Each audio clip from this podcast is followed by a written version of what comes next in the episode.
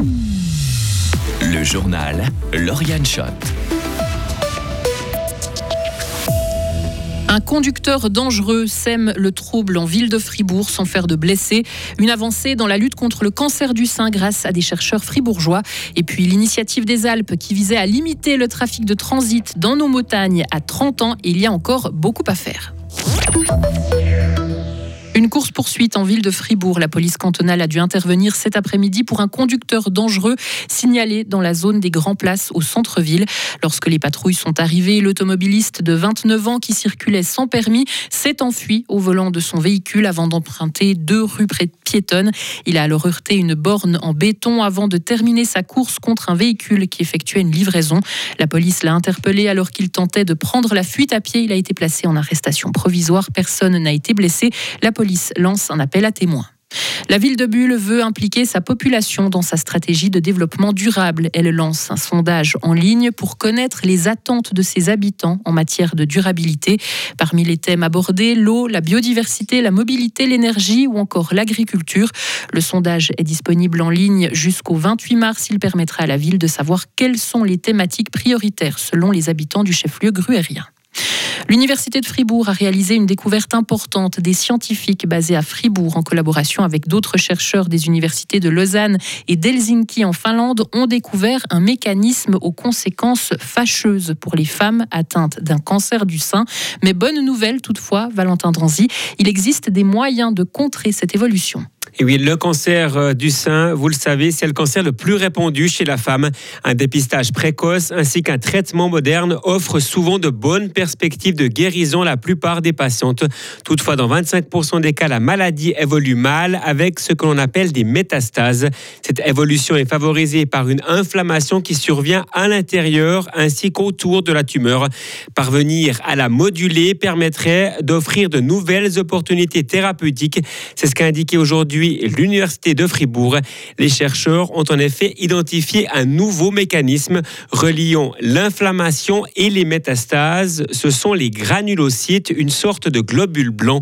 Ils ont démontré que l'inhibition de deux substances produites justement par ces granulocytes supprimerait la formation de cellules cancéreuses et donc des métastases. Cette découverte ouvre de belles perspectives de nouveaux traitements pour les patientes. Merci beaucoup Valentin.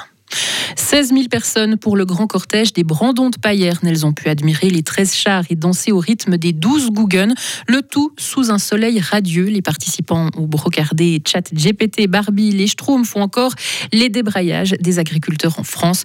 Et question sécurité, à part une ou deux bagarres, tout s'est bien déroulé.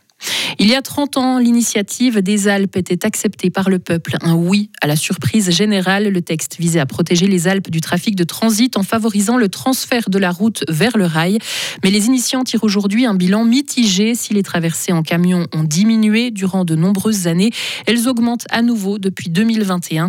Les explications de Christophe Cliva, conseiller national et membre du comité de l'association Initiative des Alpes. Il faudra encore faire des analyses un peu plus fines là-dessus. Ce qui peut se passer, c'est qu'effectivement, on s'est retrouvé un peu dans une période aussi post-Covid avec peut-être une reprise d'activité économique. Il y a peut-être aussi certaines voies ferrées qui étaient moins utilisables que normalement. Et puis, il y a la question du coût. Et donc, c'est vrai que là, on a besoin d'avoir un soutien encore plus fort, notamment de la Confédération, pour vraiment favoriser ce transport des marchandises sur le rail, d'internaliser aussi l'ensemble des coûts externes du transport de marchandises. C'est pour ça qu'on demande une augmentation de la redevance poids lourd sur les prestations qui a quasiment pas évolué depuis qu'elle a été introduite en 2000 et qui n'intègre pas l'ensemble justement de ces coûts externes, donc les coûts euh, que la collectivité doit ensuite prendre en charge parce qu'il y a des dégâts, euh, des personnes qui sont malades en termes de santé, des coûts environnementaux qui ne sont pas pris en compte ou des accidents. Le principe voudrait que finalement l'ensemble de ces coûts se reflète dans le montant de cette redevance. Et pour appliquer l'initiative des Alpes, la loi fixe un maximum de 650 000 courses de camions par année, un objectif qui n'a encore jamais été atteint. Le Conseil fédéral va soumettre au Parlement un projet pour améliorer le transport ferroviaire et fluvial des marchandises. Les enquêteurs examineront le corps d'Alexei Navalny pendant 14 jours. Ils ne rendront pas sa dépouille avant la fin de cette enquête. Cette annonce intervient trois jours après le décès en prison de l'opposant russe. Ses proches n'ont toujours pas pu se rendre auprès de son corps. Ils accusent le Kremlin de l'avoir tué et de chercher à maquiller ses traces. Israël menace de poursuivre son offensive à Gaza pendant le ramadan si les otages ne sont pas libérés d'ici là. Plus de 130 personnes seraient encore retenues par le Hamas. Une trentaine seraient morts selon Israël qui a indiqué que les combats vont continuer partout si les otages ne sont donc pas libérés d'ici au ramadan. Fribourg-Gotteron a réussi un joli coup. Le club a annoncé la prolongation des contrats de trois de ses meilleurs joueurs, les Suédois Marcus Sorensen, Lucas Walmart et Walmark et Jacob Delarose resteront jusqu'au terme de la saison 2026-2027. Les dirigeants fribourgeois ont ainsi damé le pion à tous ceux qui espéraient mettre la main sur ces prolifiques attaquants. Le directeur sportif de Gotteron, Gerd Zeinhäuser, n'en retire aucun mérite. C'est des joueurs qui sont sous contrat chez nous déjà. C'était plus facile de les aborder, d'avoir un discours. Ils connaissent la philosophie qu'on a, connaissent l'endroit. Ils se sentent bien à Fribourg, comme j'ai dit avant. Patinoire pleine tout le temps. Euh, c'est agréable aussi de jouer à la maison. Donc euh, c'est un très bon coup pour nous, mais c'est pas non plus. Euh, je n'ai pas été chercher quelqu'un au fin fond de, la jungle et puis que du coup on a qui, a explosé. Donc je suis content de, de pouvoir les avoir signés. Mais voilà, j'espère qu'il y en aura d'autres. Hein. Et Gauthieron jouera son prochain match vendredi soir à Bienne, deuxième du classement. Les Dragons sont déjà qualifiés pour les playoffs. Retrouvez toute l'info sur frappe et frappe.ch. Radio FR. Quelle est la couleur du ciel?